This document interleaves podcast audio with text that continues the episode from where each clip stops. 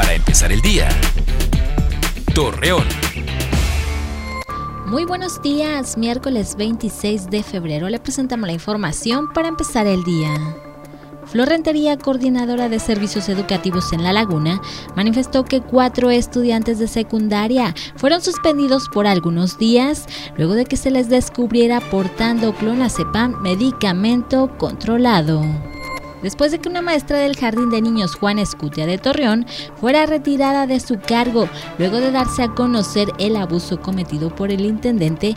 Tras una votación de los padres de familia se incorporará nuevamente a esta institución.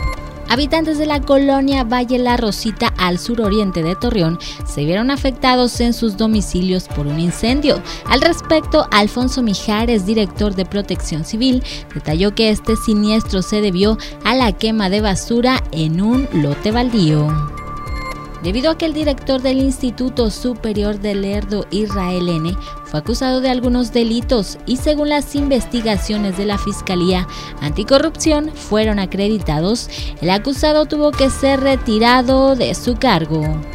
Hoy es miércoles de ceniza y en esta fecha los fieles católicos acuden a la iglesia para que se les coloque en la frente las cenizas. Asimismo es un día de ayuno, abstinencia, oración, confesión y el inicio de la cuaresma.